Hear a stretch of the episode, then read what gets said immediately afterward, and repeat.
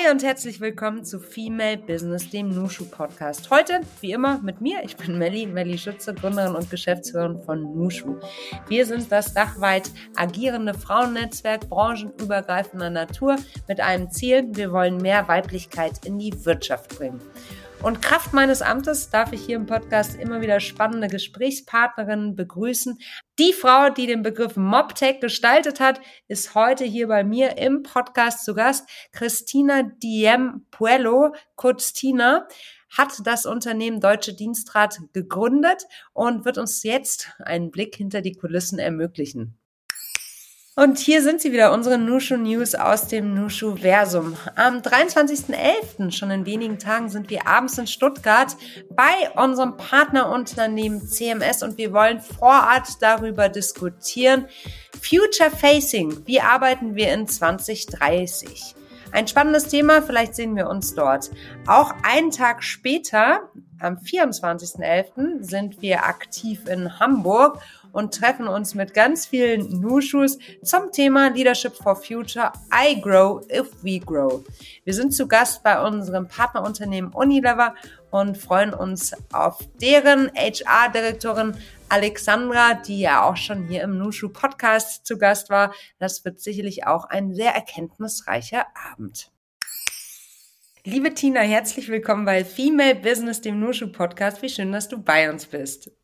Dankeschön, liebe Melli. Ich freue mich natürlich als einer der, äh, äh, der Nushu-Mitgliederinnen, äh, bei dir heute in deinem Podcast sein zu dürfen. Ja, und wir freuen uns und vor allem freuen wir uns mit dir. Man darf dir nämlich gratulieren. Sprich es aus. Wie ist dein neuester Titel? Vielen Dank. Äh, tatsächlich wurde ich äh, äh just heute zu Deutschlands Top 40 Under 40 mit unterernannt. Und ähm, ja, ist eine wahnsinnige Ehre. Ich bin gerade auch noch ein bisschen sprachlos äh, und, und natürlich mächtig stolz ähm, für das Team und ähm, ja, für all das, was wir da auch in den letzten Jahren erschaffen haben. Äh, schön. Voll schön, Tina, aber weißt du, was ich schon wieder so lustig finde? Du sagst, ähm, ich freue mich so fürs Team. Naja, die Auszeichnung geht ja jetzt erstmal ganz straight an dich, für deine Leistung, oder nicht? Ja, äh, tatsächlich ist das alles im Leben eine Teamleistung. Ne? Also ich bin da da auch ganz ganz fair. Ich sage immer liebevoll, äh, ich ich kann nicht alles und ich ähm, ja forme mir eine Mannschaft um mich, die vieles vieles viel besser kann als ich und die sollen mir dann erzählen, wie das funktioniert. Ähm, und ich glaube, das hat sich einfach als Teamleistung so wunderbar entwickelt, dass ich jetzt als Gesicht eine Auszeichnung mhm. ähm, erhalte und dadurch und das ist mir so bewusst geworden eigentlich damit, dadurch auch eine Sichtbarkeit bekomme. Und dann kann man sich natürlich darüber Gedanken machen, wie nutzt man auch so eine Sichtbarkeit? Und das bringt uns auch zu dir, meine liebe Melli, weil du weißt, äh, ich, ich habe den größten Respekt vor dir und vor dem Thema Nushu und gerade das Thema Female Empowerment, Frauennetzwerke stärken ist so ein, so ein Herzensprojekt von mir, wofür ich auch immer wieder gerne meine Sichtbarkeit nutze und hergebe, zu sagen, wir müssen uns gegenseitig stützen. Und ähm, ja, das ist einfach, wie man damit jetzt umgeht und was man daraus macht. Vielen Dank, vielen Dank, vielen Dank. Die Blumen nehme ich sehr, sehr gerne, Tina. Wenn du sagst, die Sichtbarkeit nutzen, um Frauennetzwerke zu ähm, stärken, bin ich natürlich total bei dir. Jetzt gibt es sicherlich noch die eine oder andere, die vielleicht noch so Ressentiments hat, ähm, zwar diesen Podcast hört, aber sich noch so ein bisschen in der Deckung befindet und sagt so, ah, so ein Frauennetzwerk, weiß ich jetzt auch nicht so richtig, ob das das, ähm, also ob das einfach die richtige Plattform für mich ist. Mhm. Was denkst du, was so ein Frauennetzwerk kann? Tina? Einfach so aus ja. deiner Sicht. Ja, und das ist die, die schöne Diskussion, die ich so oft führe. Viele haben von außen nämlich genau diese Vorbehalte, dass Frauennetzwerke mhm. in erster Instanz mal äh, ein Netzwerk ist, was grundsätzlich mal gegen Männer ist wo ich immer sage, das hat überhaupt gar nichts mit äh, Frau und Männlichkeit und ähm, dass wir uns hier stärken und dass wir sagen Hilfe und wir werden unterdrückt und ähm, hat damit nichts zu tun. Also ganz im Gegenteil, keiner von uns wird heute mehr in diesem Land ähm, unterdrückt. Wir sind alle äh, starke Frauen und wir sind da, weil wir bestimmt sind und weil wir tun, was wir lieben und weil wir alles das tun können, was wir wollen. Und ähm, ganz im Gegenteil, ein Frauennetzwerk stärkt sich untereinander, miteinander, gerade für unternehmerische Themen, für aber auch politische Botschaften, weil wir natürlich als Frauen ganz eigene ähm, Bedürfnisse, ganz eigene Themen haben, die auch eine Relevanz haben, die in Politik, Wirtschaft und Gesellschaft gleichermaßen gehört werden müssen und sichtbar gemacht werden müssen. Ja, ähm, ich, gebe dir ein lustiges Beispiel. Es mhm. gibt ähm, ein paar so wunderbare GründerInnen in diesem Land, die einfach Frauenprodukte an den Markt gebracht haben, äh, von Perioden Unterwäsche über Stillkissen. Ja, das ist jetzt erstmal kein Geschäftsmodell, was wahrscheinlich von einem Mann kommen würde. So, und da brauchen wir Frauennetzwerke, um diese Geschäftsmodelle auch groß zu machen, um uns gegenseitig zu stützen, um sie sichtbar zu machen, weil ich glaube auch nicht, dass ein Mann die sichtbar machen würde. Ja, weil er einfach faktisch zu einer Periode keinen Bezug hat. Und das sind so Dinge, wo ich das immer ein bisschen versuche, plastisch an Beispielen darzustellen. Wir sind keine Bewegung gegen Männer, ganz im Gegenteil. Ja, wir wissen, dass Diversität einfach Facettenreichheit das Wichtigste zum Geschäftserfolg ist. Aber wir stützen einfach uns als UnternehmerInnen, als GründerInnen gemeinsam und versuchen unsere Businesses groß zu machen, gemeinsam unsere Persönlichkeiten zu entwickeln ähm, oder auch einfach Freundschaften zu finden. Und das ist eigentlich das, wo jeder dann immer sagt, ah stimmt, so habe ich das noch gar nicht gesehen. Ein flammender Appell für Frauennetzwerke, den ich natürlich total unterschreiben kann, Tina. Ähm, ich habe einen lustigen Absatz gelesen in einem Artikel über dich. Ich lese dir den mal vor, passt gerade sehr gut. Dass Christina schließlich in den Betrieb mit einsteigt, ist auch das unternehmerisch, ist auch der unternehmerischen Zielstrebigkeit und dem vorgelebten Female Empowerment ihrer Mutter zu verdanken. Schön. So erkennt Susanne schnell das Potenzial ihrer Tochter und welchen Gewinn sie für das Unternehmen darstellt. War das so? Das ist schön. Ja, also tatsächlich, meine Mama ist ein großes Vorbild in meinem Leben. Ähm, wer 40 Jahre an der Spitze eines großen Unternehmens in einer Männerdomäne ähm, auch nebenher vier Kinder großzieht, völlig selbstverständlich, ähm, vermittelt einem natürlich als junge Frau und später dann auch als reifere Frau so ein völliges Selbstverständnis von Vereinbarkeit von Frau an der Spitze, von all den Dingen, für die wir uns heute stark machen, ähm, weil ich in meiner Gründungsgeschichte, in meiner Unternehmerinnengeschichte persönlich mit Deutsche Dienstrat so viel mehr Bürden und Hürden ähm, überwinden musste, die ich von damals nicht kannte, weil bei mhm. uns war es einfach anders. Grundsätzlich gibt's wie in jedem Familienunternehmen aber auch die Reibungsmomente, auch die Momente, wo man mal heftig diskutiert, wo man ganz klar komplett konträre Ausgangspunkte, komplett konträre Meinungen hat. Und ähm, das ist aber, glaube ich, das ja, bleibt in keiner Familie und auch in keiner Organisation aus, weil letztlich ist ja auch eine Firma, eine Organisation, ja. ein familiäres, soziales Umfeld. Und mhm. ähm, wir sind heute, und das war sehr liebevoll von ihr, ähm, weil das hat jetzt in den letzten zwei Jahren massiv stattgefunden. Wie hat sie gesagt, manchmal mein Kind im Leben heißt Stärke und Größe zeigen, auch zurücktreten zu können. Und früher hast du mir meine Tasche getragen und mein Mikrofon gehalten. Heute komme ich mit dir und halte dir dein Mikrofon. Schön. Ich habe Gänsehaut. Ach, wie ja, schön. das da mhm. muss ich auch sagen, habe ich auch ganz schön geschluckt, als der Satz kam vor ein paar Wochen, weil das war nicht immer so easy auf dem Weg dahin und was wir doch äh, da so hinbekommen haben jetzt auch in diesem Thema, ähm, haben mich auch echt im Herzen ganz, ganz berührt.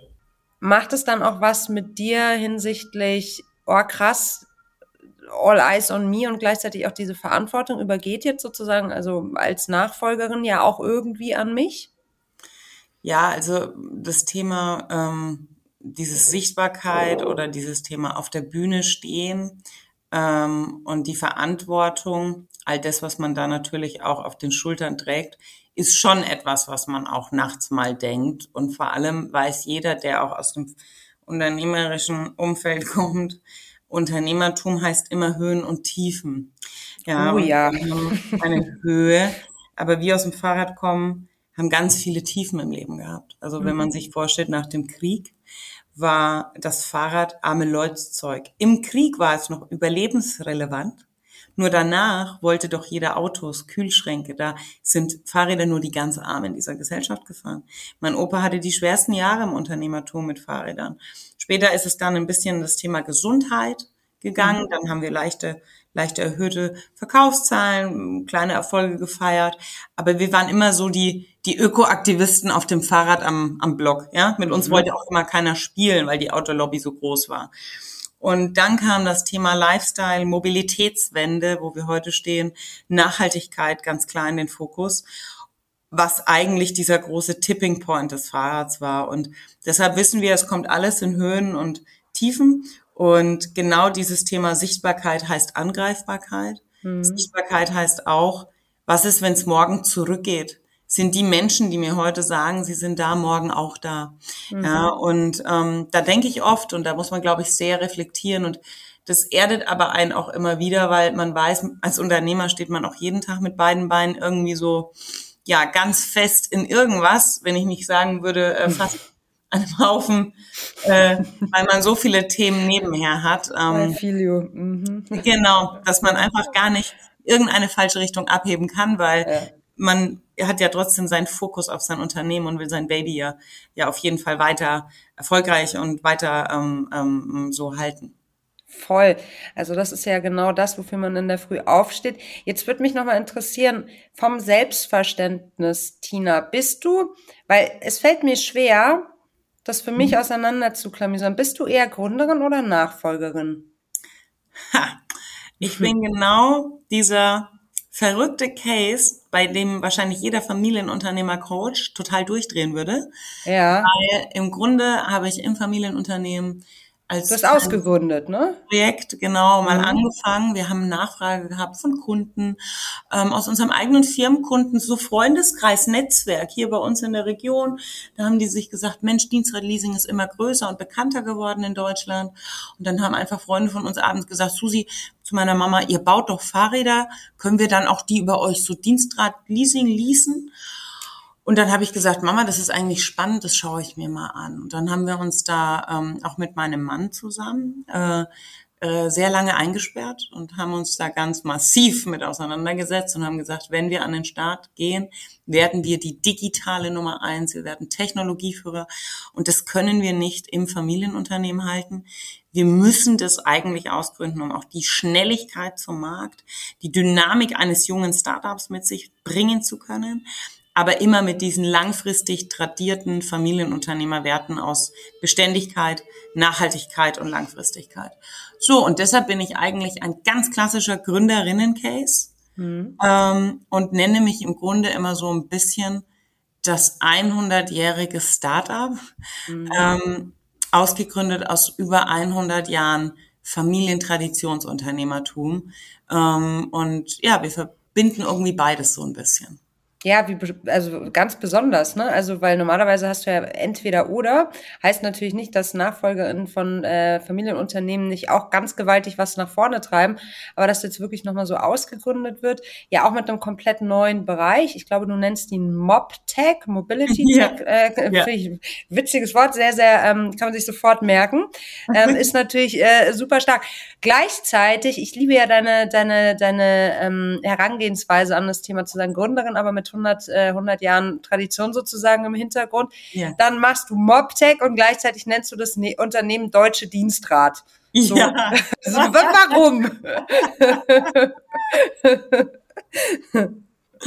ja, ähm, Deutsche Dienstrat. Also ich habe mir diesen wunderbaren konservativen Anstrich auch ein bisschen äh, ja selber so gewünscht, weil mhm. jetzt kommt's ich habe den größten Respekt vor jedem Gründer, vor jeder Gründerin, vor jedem Startup da draußen.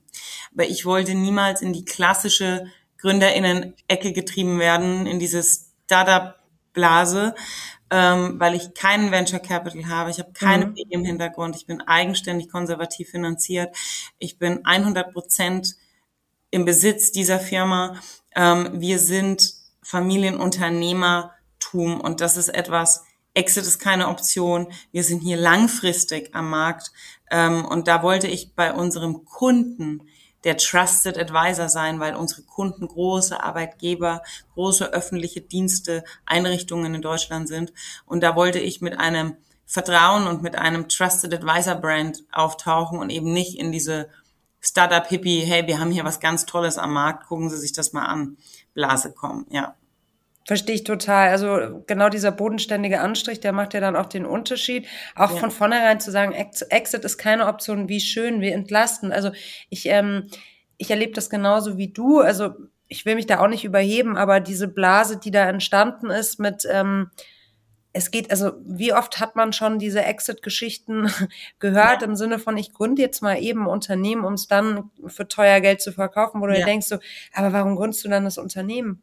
Ja. Also ich gründe doch nicht genau. irgendwas und ich mache doch nicht irgendwas, was ich geil aufbaue, mit dem ja. Ziel ist dann zu verschachern. Melly, so. du sprichst mir aus der Seele. Ja, ist komisch, ne? Warum ja. das irgendwie so ein, so ein, also scheinbar das Nonplusultra ist, wenn es darum geht, Unternehmen zu bauen. Und ähm, ja. es ist nicht auch schon ein wunderbares Ziel, wenn man es schafft, seinen KollegInnen ein ordentliches Gehalt zu zahlen, sich selbst auch ein gutes Auskommen zu schaffen und einen Job zu haben, der Spaß und Freude macht, der einen fordert und fördert?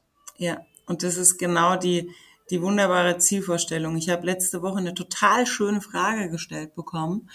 Ähm, Frau Dimpoello, wo sehen Sie denn Ihre Firma und sich in 2032?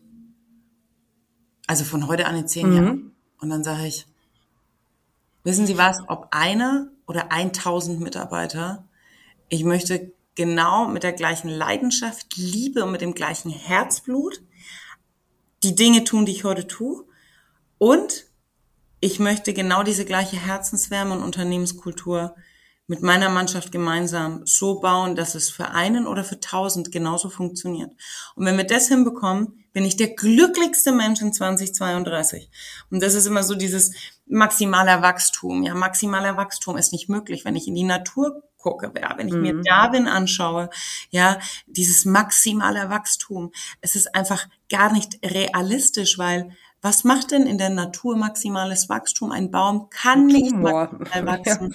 ja, genau. ja, dann beginnt die Zellteilung. Mhm. Und das ist etwas, natürlich erweitern wir gerade unsere Unternehmensgruppe und unsere Kerngeschäfte um weitere schöne Joint Ventures, um kleine GründerInnen-Cases, in die ich momentan monetär oder strategisch mit einsteige ja, ähm, und, und, und wirklich hier auch begleite, ganz aktiv.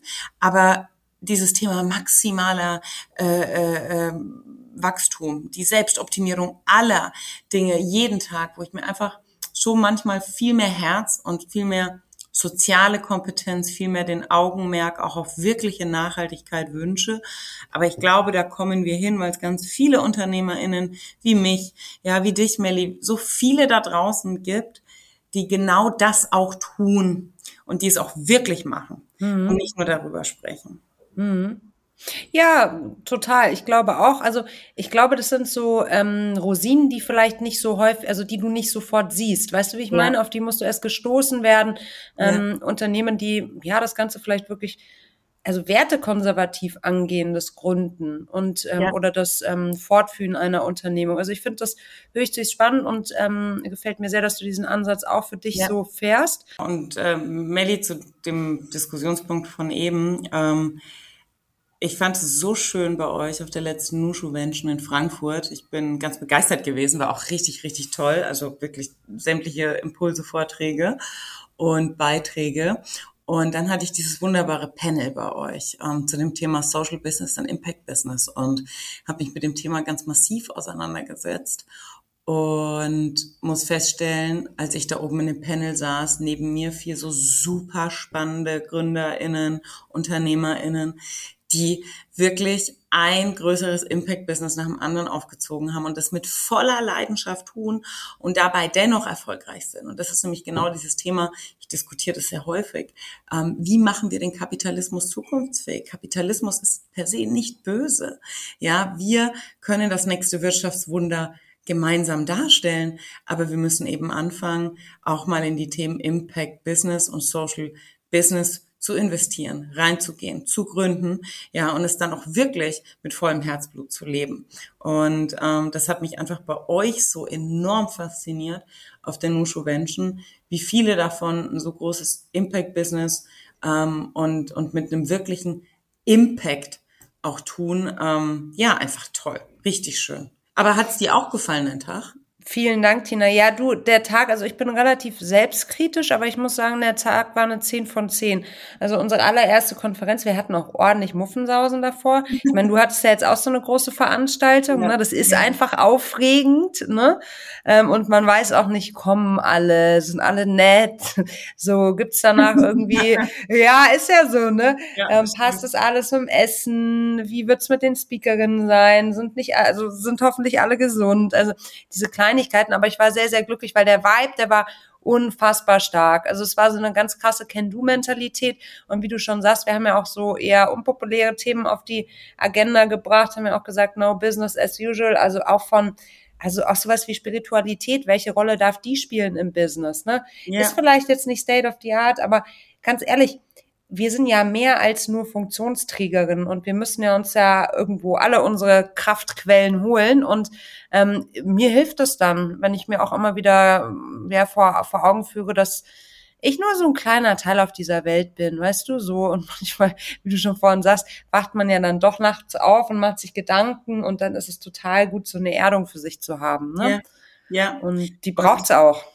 Das ist total schön, weil du sagst Spiritualität. Ähm, bei meinem Event, Alicia Lindner äh, von ja. Berlin, da will ich mich jetzt nicht mit fremden Federn schmücken, ja. äh, hat auf der Bühne so ein wunderschönes Wort geprägt. Und sie hat gesagt, und am schönsten ist es, dass wir mit Herzenswärme Dinge tun können. Ja. Und ähm, ich weiß, dass wir darüber nicht in so einem Everyday-Business und das, das hört sich dann für viele immer so flach an. Aber nein, es ist schön mit Herzenswärme, mit Liebe, auch mit ein bisschen Spiritualität, mit, mit einem Selbstverständnis, mit einer Reflexion etwas tun zu können. Und ähm, ich finde, dieses, dieses Thema habe ich jetzt auch tief für mich verankert, zu sagen, nein, ich sage Menschen, auch Herzenswärme ist relevant. Total. Also ich habe für mich den, den Dreiklang der drei Hs, Herz, Hirn und Hand, das braucht es. Ähm, ja, ist ja so, ne? Du brauchst alles. Du musst anpacken können, du musst natürlich aber auch mal überlegt agieren können, dich selbst ja. zurücknehmen. Aber ähm, am Ende des Tages, natürlich brauchst du das Herz auch. Ich weiß auch nicht, warum das irgendwie nicht mehr so, warum man das so ausgeklammert hat, als sei das was Unprofessionelles, ne? Ähm, ja. Diese Herzenswärme. Nee, also verstehe ich überhaupt nicht und bin ich ganz bei dir, dass wir da, ja, diese Herzenswärme, die Alicia da ähm, benannt hat, ähm, ja, wirklich auch in den Mittelpunkt stellen, unseres Handelns, um voranzukommen. Magst du uns nochmal zur deutschen Dienstrat so ein bisschen abholen? Weil ich stelle mir das höchst spannend vor. Also du hast ausgegründet aus den großen Strukturen des Familienunternehmens. Wie groß seid ihr jetzt all, äh, aktuell und ähm, was ist MobTech auch für dich? Vielleicht können wir da unsere Zuhörer nochmal, ich liebe diesen Begriff. Ich muss irgendwie mal so, so, so ein ich weiß auch nicht, so einen flauschigen Hund, ähm, so, ein, so ein Wischmopp-Hund denken, wenn du Mobtech Day sagst. Keine Ahnung. Es geht bei mir im Kopf dann los. Schönes Bild. Äh, ja, super gerne. Also so ein Flitzehund. kurz mit dem Digitalisierungsthema Mobtech an. Ich habe mir überlegt, wo wir jetzt wieder bei der Startup-Blase gerade von eben sind. Mhm. Ähm, da sind die ja alle heute, ne? Fintech, Martech, PropTech. Habe ich gesagt, also ganz ehrlich, wir wollen digitale Nummer eins werden. Wir sind Technologieführer mit unserer digitalen Arbeitnehmerplattform im Dienstradleasing-Bereich. Ähm, und dann sind wir halt Mobility Technology. so. das du. Dann, weil ich persönlich 100 Jahre Fahrrad, ich stehe für Mobilität, Nachhaltigkeit, Mobilitätswende. Ja, und dann dachte ich, Mobility Technology. Der Name ist noch nicht mal belegt. Auf geht's. MobTech, das machen wir jetzt. Das gab's und wirklich noch nicht davor, nein, Tina? Ach, nein, das gab's wirklich nicht. Und äh, ich habe wirklich geschmunzelt ähm, und habe mir gedacht, wenn die alle Fintechen, dann MobTechen wir jetzt. Und äh, zu Deutsche Dienstrat, jetzt kommen wir zurück zu unserem konservativen Anstrich, ähm, fernab von MobTech.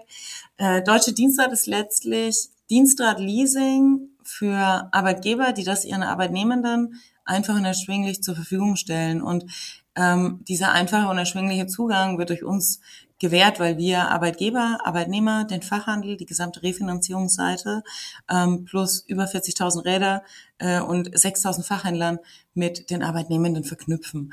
Und dabei profitieren natürlich alle Arbeitnehmenden von diesem wunderbaren Steuerfördermodell der Bundesregierung, nämlich dem Dienstradleasing im Zuge der Gehaltsumwandlung mit bis zu 40 Prozent ähm, äh, über Sozialversicherungs- und Steuereinsparungen. Und viele fragen mich dann immer, Mensch, Frau Diemko-Eller, das klingt ja mit Ihnen alles viel zu schön, um wahr zu sein. Und dann sage ich so oft, ja, ähm, aber da gibt's keinen Hasen im Pfeffer. Das mhm. ist ein Steuerförderprogramm der Bundesregierung zur Verbreitung nachhaltiger Mobilität. Und meine Vision ist es, jedem Arbeitnehmenden in Deutschland den erschwinglichen und einfachen Zugang zu nachhaltiger Mobilität zu ermöglichen. Und ähm, das ist eigentlich das, was Deutsche Dienstrat jeden Tag tut. Wir sind ganz klar Teil der Mobilitätswende und erweitern momentan, wie gesagt, sukzessive unser, unser Kerngeschäft, Dienstrat Leasing und weitere ganz wunderbare ähm, ähm, ja, Mobilitäts- Felder und Dinge im Bereich der Mobilität, weil das natürlich unsere DNA ist und denken dabei Mobilität aber auch größer. Ja, ich sage immer, ähm, wir wollen der digitale äh, Macher der Mobilitätswende sein, dann müssen wir auch endlich mal anfangen, unseren Konsumenten zu befragen, was er denn für Mobilitätsbedarfe hat. Mhm. Wann fährt er denn mit der Bahn? Wann braucht er denn sein Auto? Wann braucht er denn sein Fahrrad? Weil nicht jede Mobilität macht ja immer per se zu jedem Zeitpunkt Sinn. Mhm. Und wir konsumieren alle Arten der Mobilität. Also müssen wir als Mobilitätshersteller ja auch mal anfangen, gemeinsam in den Exkurs und Dialog zu gehen, zu sagen, wie bauen wir jetzt zusammen auch digitale Features übergreifend, dass der Kunde am Ende des Tages am allermeisten davon profitiert. Und da stehen wir eigentlich heute.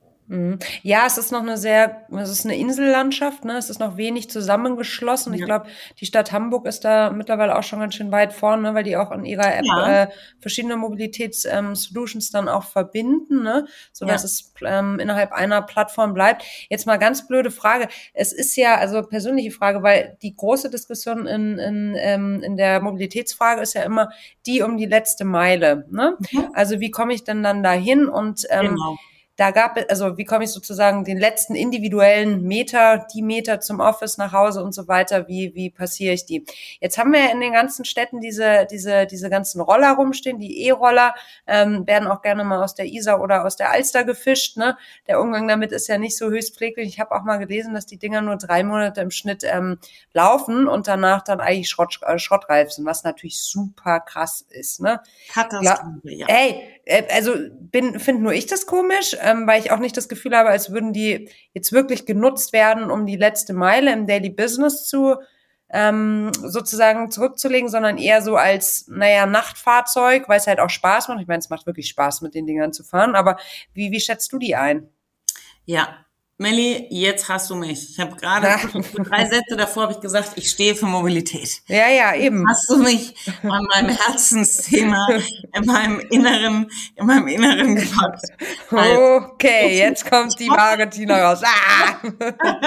Ihr habt alle Zeit mitgebracht. Mhm. Nee, ähm, ich versuche es in einfachen Sätzen. Ja. Warum machen wir Dienstrat? Mhm. Das ist genau die Antwort darauf, genau deshalb. Dienstrat Leasing, viele fragen mich, ja, aber da gibt's ja so für die letzte Meile so Shared und das ist doch viel mhm. cooler und auch irgendwie viel günstiger. Und dann das ist gar nicht günstig jetzt mit diesen Rollern da, ne? Kostet ja allein das Draufspringen Euro. Also, Dienstrat Leasing, A, ist beim Dienstrat das Produkt ein wahnsinnig hochwertiges Produkt. Also unsere durchschnittsabgewickelten Räder, Preise liegen bei dreieinhalbtausend Euro. B ist das ein Besitzthema. Ja, der Kunde, der geht pfleglich mit dem Thema um, der lässt es nirgendwo stehen, der bindet es nirgendwo an, der wird es nicht in die Isar werfen. C ist das Dienstrad gerade im ländlichen Raum einer der einzigen Mobilitätsalternativen, weil wer als Dorfkind schon mal früh um acht den letzten Bus verpasst hat, weiß, dass er eigentlich nur noch mit dem Fahrrad in die Schule kommt. Mhm. So. Also im ländlichen Raum ist die Dienstrad Solution gesetzt und gelöst, weil diese Abo- und Sharing-Modelle nicht existieren. Jetzt kommen wir in den städtischen Raum. Ich kenne kein einziges dieser Geschäftsmodelle, was wirklich Geld verdient. Hm. Der Diskussionspunkt, dass die das unnachhaltigste sind und dass mir mein Herz dabei bricht, wenn ich das alles sehe, den ersparen wir uns, weil ich glaube, da sind wir alle konform. Hm. Aber das Thema ist, diese Modelle verdienen auch kein Geld. Und für wen ist das gemacht? Das ist eine Zielkundengruppe, gerade in Studentenstädten, super günstige Produkte, super niedrige Tickets, so, so Rent, Rent hier, Rent dort, ähm, Hop on, Hop off. Das ist null meine Zielkundengruppe und eigentlich ist meine Mission auch viel mehr Menschen fürs Dienstrad zu begeistern, das als den letzten Kilometer und die Alternative zu nutzen und viel weniger diese ganzen Abo-E-Scooter-Modelle, weil wir sehen heute schon wieder, dass Städte, die das mit wehenden Fahren eingeführt haben, jetzt die Städte wieder reinigen und sagen, um Gottes Willen, das schaffe ich mir nicht mehr an. Mhm. Ja, da machen wir jetzt lieber von der Stadt, also der öffentliche Träger, ein Dienstradleasing-Programm für unsere Arbeitnehmenden. Mhm. Und ähm, ich muss wirklich sagen, dieses Modell ist ein, ich habe vorhin gesagt, Dienstrad ist Win-Win für alle. Das ist irgendwie so ein, so ein Lose-Lose für alle. Und ähm, ich, ich äh, würde so ein, ein Thema auch nie für mich als Mobilität in irgendeiner Form gründen oder vorantreiben, äh, weil ich, wie gesagt, bis jetzt noch keinen einzigen davon erlebt habe, der Geld damit verdient. Mhm, mhm. Ja, abgesehen davon passt ja auch offensichtlich nicht zu deinen Werten, ne? Also dieses, nee. ähm, ja, also ich, ich, ich wundere mich auch, ich ärgere mich eigentlich immer über die Dinge und dann denke ich mir, Melly, wirst du langsam alt? Und dann denke ich mir, nee, es ist auch völlig in Ordnung, sich trotzdem darüber zu ärgern. So, ne? Aber ja, also die, also das, ja, also die wenig nachhaltige Herangehensweise und das sowas dann auch im öffentlichen Raum gestattet wird. Ne? Ich meine, das ist ja. öffentlicher Raum und die Dinger stehen überall. Menschen, die vielleicht ähm, eingeschränkt sind, ähm, die kommen nicht vorbei an den Teilen. Also es ist echt irre. Naja, ja. da siehst du, da kann ich mich auch aufregen. Und, also da könnte ich auch stundenlang referieren. Es ist auch so gefährlich. Mhm. Ja, weil wir als Fahrrad, wir, wir versuchen schon immer dieses Thema, ähm, äh, ja, einfach bewusst im Straßenverkehr disziplinarisch auch voranzugehen und zu sagen, ihr Lieben, wir, wir haben hier eine Vorreiterrolle, wir haben auch eine, eine Vorbildsfunktion und bitte tragt einen Helm und also da versuchen wir so viel. Und dann sehe ich, wie Menschen auf diesen E-Scootern ungeschützt, wie wild durch die Gegend fahren, Unfälle haben, ja Stürze, also alleine schon unter dem Sicherheitsaspekt ganz schlimm. Und jetzt kommt der Nachhaltigkeitsaspekt. Ähm, das Fahrrad kommt ja aus dem Leichtkraftbau. Also im Grunde sind wir das nachhaltigste Produkt, aber mal fernab davon, ein Produkt kann nie nachhaltig sein. Es kann mhm. ja nur zu einem nachhaltigen Lebensweise, zu einer nachhaltigen Lebensweise beitragen. Guter ähm, Punkt, ja. Mhm. Grundsätzlich haben wir uns aber schon immer verstanden, wir tragen zu einer nachhaltigeren Lebensweise bei. Jetzt haben wir eine Batterie, ähm, Lithium-Ionen brauchen wir auch nicht schönen, ja, ist einfach Kacke. Mhm. Und wir beschäftigen uns aber gerade massiv im Fahrrad, die gesamte Industrie mit diesem Thema Circular Economy. Wie können wir diese Lithium-Ionen, wenn wir diese Räder zurücknehmen, verantwortungsvoll, nachhaltig wieder weiterverwerten. Ja, gibt es schon erste total coole Konzepte, kleine Batterien, die man dann als Powerbanks für die Handys, bis sie ganz leer sind, nutzt. Ähm, also total schön. Wir führen das zurück in den Kreislauf. Und das ist so auch ein Thema, was wir gerade massiv mit vorantreiben. Und dann sehe ich diese E-Scooter, da wird nichts davon zurück in irgendeinen Kreislauf geführt. Die werden einfach verschrottet. Und da, da blutet mir mein Herz noch so viel mehr. Aber ich könnte noch stundenlang weiter erzählen. Das lassen wir jetzt. Ich glaube, wir haben da absolut die gleiche Meinung. Meinung. Ja, also wir werden dich auf jeden Fall wiedersehen zu unserem Mobility-Monat. Wir haben im nächsten Jahr viel geplant und wir werden uns nach den globalen Zukunftstrends ausrichten bei Nushu. Und ähm, einer davon ist Mobility und da werden wir garantiert nochmal mehr von dir hören wollen zu deinen Leidenschaftsthemen, weil ähm, Mobilität betrifft uns am Ende des Tages alle, ne? Und wir können uns glücklich schätzen, wenn wir mobil sind, ne? Aber ja. Ähm, es kommt, geht einfach auch einher mit Verantwortung, ne? Ähm, das, ja. das ist einfach so. Mobilität ist Frauenemanzipation. Ja. ja. Wir haben da auf Fahrrädern sind wir zu Bildung gelangt, weil wir keine Führerscheine machen durften. Ja, und, und Mobilität bringt uns zu Bildung, Mobilität bringt uns zu Wohlstand, Mobilität ähm, verbindet Menschen, verbindet diese Welt, Mobilität der Güter, auch ein Riesenthema. Mhm. mhm. Ja, ich habe keine Lebensmittel in meinem Kühlschrank, wenn die Mobilität der Schiene nicht funktioniert. Und wir haben es gesehen bei Corona, alles ist zusammengebrochen, ja. Nudeln waren ausverkauft, die Welt ist ja. durchgedreht. So, und da müssen wir einfach auch, auch, auch dieses Umdenken ähm, und diese Abhängigkeit der Mobilität realisieren und dabei eben eine Zukunftsmobilität bauen. Und, und jetzt kommt's, dabei immer noch das Thema klimafreundliche Mobilität fokussieren, klimaresiliente Städte in den Fokus rücken, ihnen Raum geben und vor allem unser gemeinsames Ziel, Zero Emission, ja. vorantreiben. Mhm. mhm. Und das alles kann Mobilität auch mit vorantreiben. Mhm. Mal eine kurze Frage zu deiner Zielgruppe. Mhm. Ähm, wir hatten kürzlich eine Night, da ging es ums Thema Gender Data Gap und vor allem haben wir da auch auf die ähm, also Stadtentwicklung, Stadtplanung geschaut. Ne? Und in erster Linie nutzen ja Frauen sozusagen die Öffis genauso wie die ja, Infrastruktur hinsichtlich Fahrradwege, Gehwege, das sind scheinbar, es ist anteilig, sind mehr als Männer, die in erster Linie mit dem Auto unterwegs sind. Ja. Ähm, ist das auch bei dir so? Also ist das äh, Dienstrad als solches für Frauen attraktiver als für ähm, Männer? Mm, das Thema ist dadurch, dass das ja auch in Sport, Freizeit und Lifestyle 100% nutzbar ist, ist mhm. bei uns tatsächlich die höhere Absatzzahl Männer. Ah, äh, krass. Weil mhm. wir haben ja keine Einschränkung. Also Dienstrad heißt ja, ja nicht, dass ich zur Arbeit fahren muss. Ja. genau. Damit kann ich auch über die Alpen fahren. und es geht ja auch äh, alles andere außer E und es gehen ja auch sportive, normale Fahrräder. Äh, deshalb haben wir tatsächlich eine sehr hohe äh, Männerkundendichte. Mhm. Aber und das ist auch etwas, was viele, die aus anderen Segmenten der Mobilität kommen, gar nicht kennen. Ja, das Auto hat sich nie mit dem Geschlecht Frau beschäftigen müssen, weil ein Golf passt allen, ne? Mann, Frau, klein, groß, dick, dünn. So, ein Fahrrad. Wir hatten immer die Zielkundengruppe Frau, weil Tiefeinsteiger, andere Farben, verschiedene Rahmenhöhen. Ja, Frau war für uns einfach einer der großen Kernzielgruppen, weil klar, die haben eigene Themen, die brauchen andere Rahmengeometrien, weil sie anders gebaut sind. Also wir hatten schon immer dieses Thema auch schon im Engineering von ganz von Anfang in der Produktentwicklung das Thema Frau tief verankert. Und ähm, es ist natürlich nach wie vor 50 Prozent oder 60 Prozent unserer, unserer unserer Kunden, Kundinnengruppe im E-Bike-Bereich. Mhm. Ja, also bei den Non-Es, bei den Fahrrädern merke ich schon, da ist höhere Männeranteile, aber bei den E-Bikes sieht man dann schon einen großen Frauenanteil. Und es ist wunderschön, weil die Frauen können jetzt endlich wieder mit ihren Männern gemeinsam, mit den Kindern am Wochenende Ausflüge machen. Und da haben wir einfach so viel mehr Menschen aufs Fahrrad gebracht und mich fragen auch so viele, ja, aber ich fahre ja noch kein E-Bike, sage ich, das ist gar kein Problem. Ich will sie ja nicht von ihrem Fahrrad runterbringen, aber ich will eben mehr Menschen auf mehr Fahrräder und es häufiger bringen. Hm. Hm. Falls jetzt eine unserer Zuhörerinnen sagt, klingt total nach einem Thema, es ist jetzt kurz vorm Jahreswechsel, vielleicht habe ich auch noch ein Jahresendgespräch vorstehen. Ähm, wie kriege ich denn, wie komme ich denn in den Genuss von so einem ähm, Dienstrat? Was, wie kann ich das intern pitchen? Ja. Hast du da Tipps?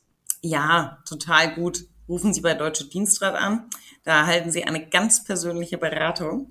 Ähm, und grundsätzlich mit Argumenten für den Arbeitgebenden? Äh, ja, Vollkommen. Also wir haben gerade für Arbeitnehmer sind natürlich die, die, die äh, als erstes bei ihrem Chef anklopfen und sagen, hey, Chef, ich habe da was gehört. Ähm, und ähm, dann gehen wir natürlich auch in den Dialog und in den Exkurs mit dem Arbeitgeber und erklären ihm mal, was da so toll drin ist. Aber grundsätzlich, wenn ein Arbeitnehmer sagt, ich traue mir das selber zu, sind die neuralgischen Punkte, mit dem Dienstrat Leasing erschlägt ein Arbeitgeber heute ungefähr alles, was gefragt ist.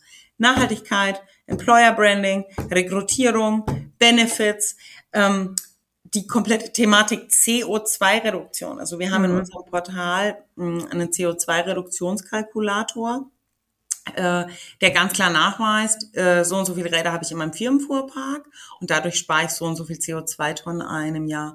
Und äh, wenn alles das noch keine Argumente für die Arbeitgeberseite sind, dann tut er einfach für Gesundheit und Wohlbefinden den Mitarbeitern was Gutes. Und das Beste ist, es kostet ihm nichts, weil es der Mitarbeiter über seine Lohnumwandlung und seine Gehaltsumwandlung bezahlt, von seinem Lohn abgezogen bekommt.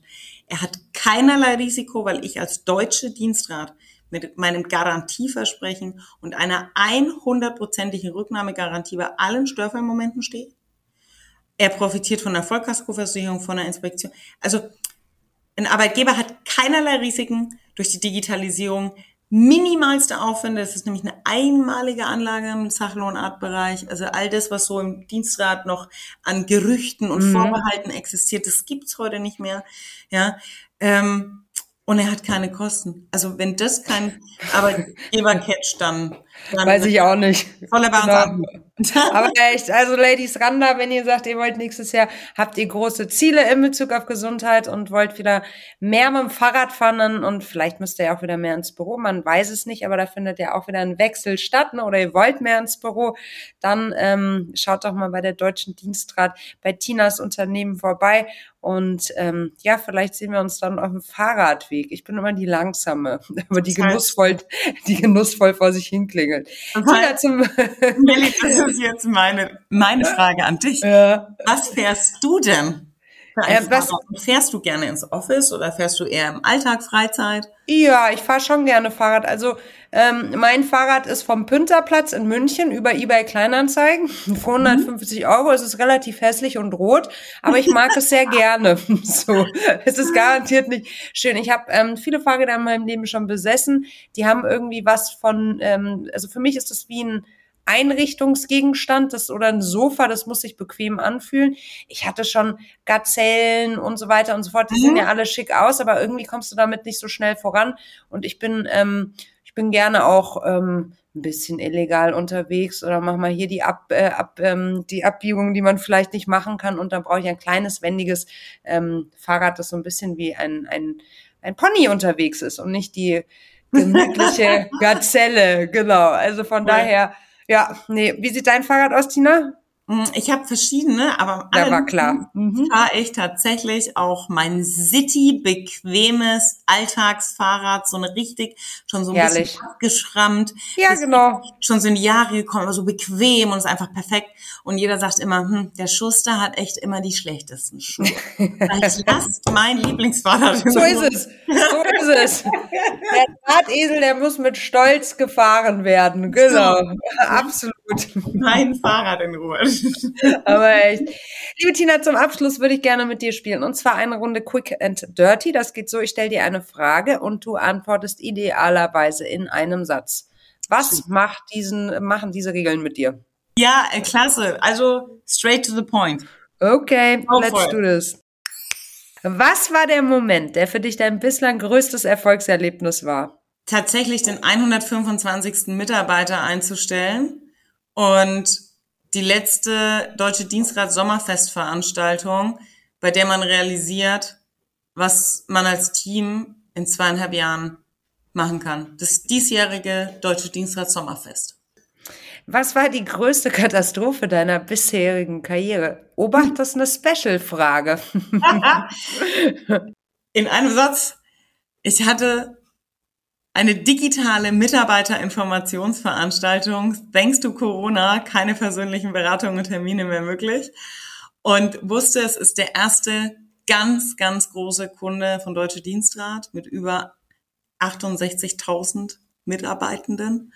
Und wir haben gewusst, in diesem ersten Call, in dieser ersten Mitarbeiter-Rund-Info-Veranstaltung, quasi digitale Betriebsversammlung, werden sich wahrscheinlich innerhalb von drei Minuten 5000 Menschen anmelden.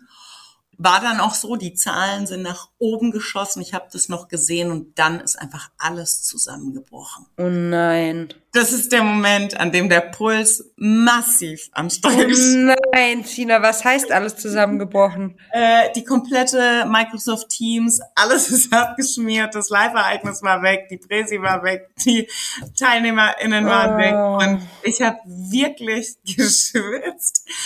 Ähm, und dann haben wir es tatsächlich nach zehn Minuten hinbekommen, eine stabile Verbindung ins Leben zu rufen. Oh, ist das stressig. Haben wir halt total viele auch verloren und dann mussten wir verschiedene Infoveranstaltungen nachziehen. War dann auch alles gut. Aber in diesem Moment, wo man sich wirklich denkt, du hast dir zu viel vorbereitet und boah, dann schmiert dir die digitale Welt ab, wo man einfach auch noch mehr wertschätzt, wie schön sowas persönlich ist. Total. Oder irgendein Update kommt, das ist mir auch schon passiert. Irgendwie so ein oh Update, weißt du, bei so irgendwie so Zoom oder, oder Teams oder so. Ja. Äh, in den Momenten, in denen du es am geringsten brauchst, kommt es. Ja. Also mach die Updates immer. Von mir. Was liest du gerade? Ich lese gerade Halbzeitstory, ein Buch eines Freundes von mir, der über seine Lebensgeschichte schreibt und jetzt mit 50 am, ja, eine Halbzeitstory geschrieben hat über wie man mit keinem Abs Schulabschluss auch zu ganz viel kommen kann im Leben und welche Höhen und Tiefen und Wendungen und Irrungen ein Leben mit sich bringt. Das ist ein ganz, ganz wundervolles Buch. Ähm, er ist der PR- und Marketingmanager ehemals des Friedrichstadtpalast, also hat sein Leben mhm. lang in Theater, Kunst, Festival, riesengroße Veranstaltungen moderiert, ausgerichtet, die Kommunikationsarbeit dafür gemacht. Also er hat ein sehr bewegtes Leben. Deshalb mhm. die Einblicke in so ein bewegtes Leben ähm, sehr spannend. Was war die größte Herausforderung in deiner Karriere in den letzten sechs Monaten? Puh, da gab es zu viele. Das ist der Satz. Als Das Unternehmer. lassen wir so stehen. ja, hält man Verstehe jeden ich. Tag so Ja. viele Bälle in der Luft. Man Ja. drückt immer so drei, vier runter Ja. und dann denkt man, gut, wenn jetzt noch einer hochkommt, irgendwie kriegen wir das gelöst. Wer hat dich in deiner Karriere bisher am meisten unterstützt? Meine Mutter und mein Mann. Welche Situation in deiner Karriere würdest du heute ganz anders angehen als damals? Die ersten Kreditgespräche zur Deutsche Dienstrat. Was macht dir an deinem Job ganz besonders viel Spaß? Die Arbeit mit Menschen und die Feedbacks, die wir bekommen, wenn sie ihre Fahrräder abgeholt haben, ihre ersten Ausflüge machen und dir Liebesbriefe schreiben und sagen, das ist ein lebensveränderndes Ereignis, wir haben wieder Sport miteinander gefunden, das ist unsere Paartherapie. Also das sind die Momente, die, die einen so glücklich machen und meine Mannschaft jeden Tag. Was war dein größtes Learning in den letzten zwei Jahren? Dass man ganz schön hart hasseln muss, so ein Ding nach oben zu kriegen. Wenn du eine Sache auf der Welt sofort ändern könntest, welche wäre das? Die Reformierung unseres Schulsystems. Wie ist deine Definition von Feminismus und bist du Feministin? Selbstverständlich bin ich eine Feministin, ähm, weil wir unsere eigenen Interessen vorantreiben und Feministin nicht heißt, dass wir gegen Männer sind. Unter dem Thema äh, werden wir oft dann abgestempelt. Ganz im Gegenteil. Feministin ist sich für etwas, nämlich für Frauen, stark machen. Und wir sind auch ein Teil der diversen Gesellschaft. Danach kann nichts mehr kommen. Herzlichen Dank, Tina, für deine Zeit. Das war sehr, sehr schön und ähm, wir freuen uns, wenn wir dich wieder sehen dürfen zum Thema Mobility. Da kommt richtig viel Feuer rüber, aber nicht nur da. Schön, dass du bei uns warst, Tina. Melis hat mir ganz viel Spaß gemacht und ähm, ich freue mich, wenn wir uns dann persönlich wieder treffen und sehen und wünsche euch einen zauberhaften Tag und gutes Wetter, wenn ihr später mit euren Fahrrädern nach Hause fahrt.